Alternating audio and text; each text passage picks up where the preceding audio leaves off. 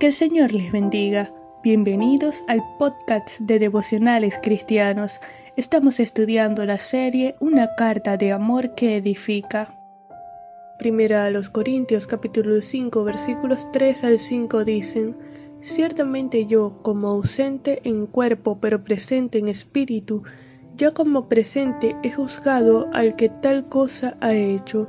En el nombre de nuestro Señor Jesucristo, reunidos vosotros y mi espíritu, con el poder de nuestro Señor Jesucristo, el tal sea entregado a Satanás para destrucción de la carne, a fin de que el espíritu sea salvo en el día del Señor Jesús. El apóstol Pablo había exhortado a la iglesia de los Corintios sobre la actitud correcta ante el pecado, pues la inacción, indiferencia y tolerancia producen daño, tanto del que peca como de los que pueden ser contaminados o confundidos. Es necesaria la corrección oportuna, la disciplina, para mantener las normas de moralidad contenidas en la palabra de Dios. Ahora bien, ¿cómo se aplica la disciplina en la iglesia? Jesús enseñó que no nos corresponde juzgar las intenciones, motivaciones y aún el ministerio de otros, puesto que el único que puede escudriñar las intenciones del corazón es Dios. Pero la acción de pecado sí debe ser amonestada, diferenciando el pecado del hermano que cometió el acto con el propósito de edificarlo y no de destruirlo. Los pasos que Jesús enseñó para la aplicación de la disciplina lo encontramos en Mateo capítulo 18 versículos 15 al 20 y dice así la palabra del Señor. Por tanto, si tu hermano peca contra ti, ve y repréndele estando tú y él solos. Si te oyere, has ganado a tu hermano. Mas si no te oyere, toma aún contigo a uno o dos, para que en boca de dos o tres testigos conste toda palabra. Si no los oyere a ellos, dilo a la iglesia, y si no oyere a la iglesia, tenle por gentil y publicano. De cierto os digo, que todo lo que atéis en la tierra será atado en el cielo, y todo lo que desatéis en la tierra será desatado en el cielo. Otra vez os digo, que si dos de vosotros se pusieren de acuerdo en la tierra acerca de cualquier cosa que pidieren, les será hecho por mi Padre que está en los cielos, porque donde están dos o tres congregados en mi nombre, allí estoy yo en medio de ellos. Al reconocer el pecado de un hermano, el primer paso es redarguir, exhortar a la persona de manera discreta, estando tú y él solos. Si te oyere, si escuchare tu consejo y se aparta del pecado, has ganado a tu hermano. Si no te oyere, el paso dos es exhortarlo en presencia de uno o dos testigos. No se trata de desprestigiar al hermano, sino en amor reprender la acción pecaminosa, animándole a dejar el pecado. Si los escuchare, ganaron al hermano. Si no, dilo a la, a la iglesia, a la congregación. Este es el tercer paso. Pero, ¿por qué decirlo a la iglesia? pues porque la Iglesia es la congregación de santos que debieran ser movidos a misericordia y procurar la restauración. Es tanto así que Jesús dijo que donde dos o tres están reunidos en su nombre, Él estaría allí.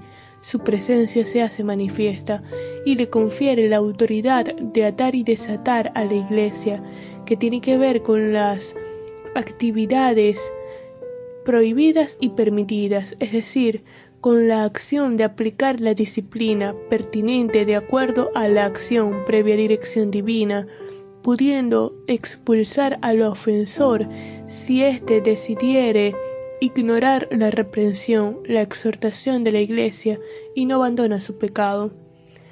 Desconocemos si en Corinto se aplicaron los dos primeros pasos, aunque probablemente sí, pues Pablo había identificado y descrito a los cristianos espirituales al final del capítulo 2.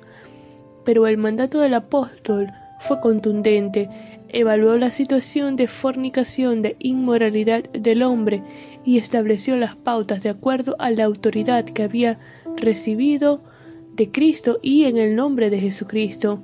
Se debían reunir y expulsar de la congregación a tal persona comprendido en el paso 3 explicado por Jesús.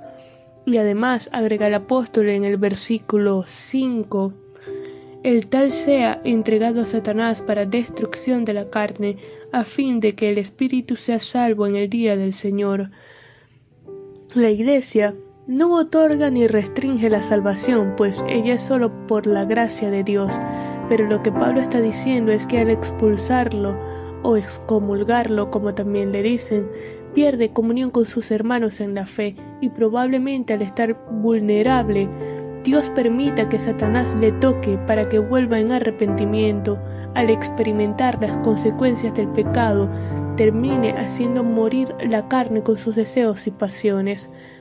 Al referirse a la carne, no tiene nada que ver con el cuerpo físico, sino con la naturaleza pecaminosa que debe estar crucificada juntamente con Cristo.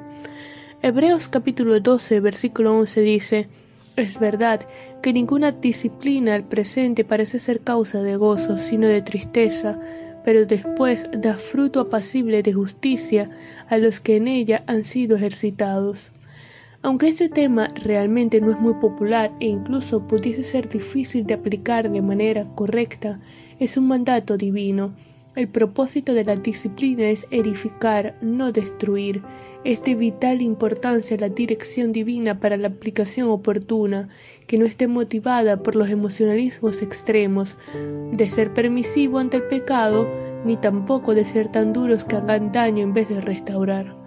Matthew Henry comenta no debe ser aplicada como un acto de venganza, sino con amor, así como cuando los padres castigan a sus hijos para corregirlos y restaurarlos. La Iglesia tiene como responsabilidad ayudar al ofensor, no herirlo, motivando que se arrepienta de sus pecados y regrese a la comunión de la Iglesia.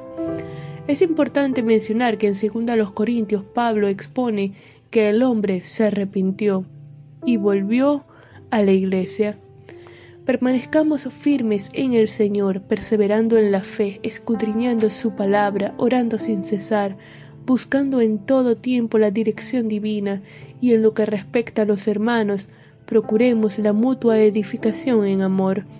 Vamos a orar. Señor, te damos gracias por tu amor, bondad y misericordia. Gracias, Padre, por tu gracia Gracias por el sacrificio de Cristo, gracias por la salvación tan grande que tenemos en ti.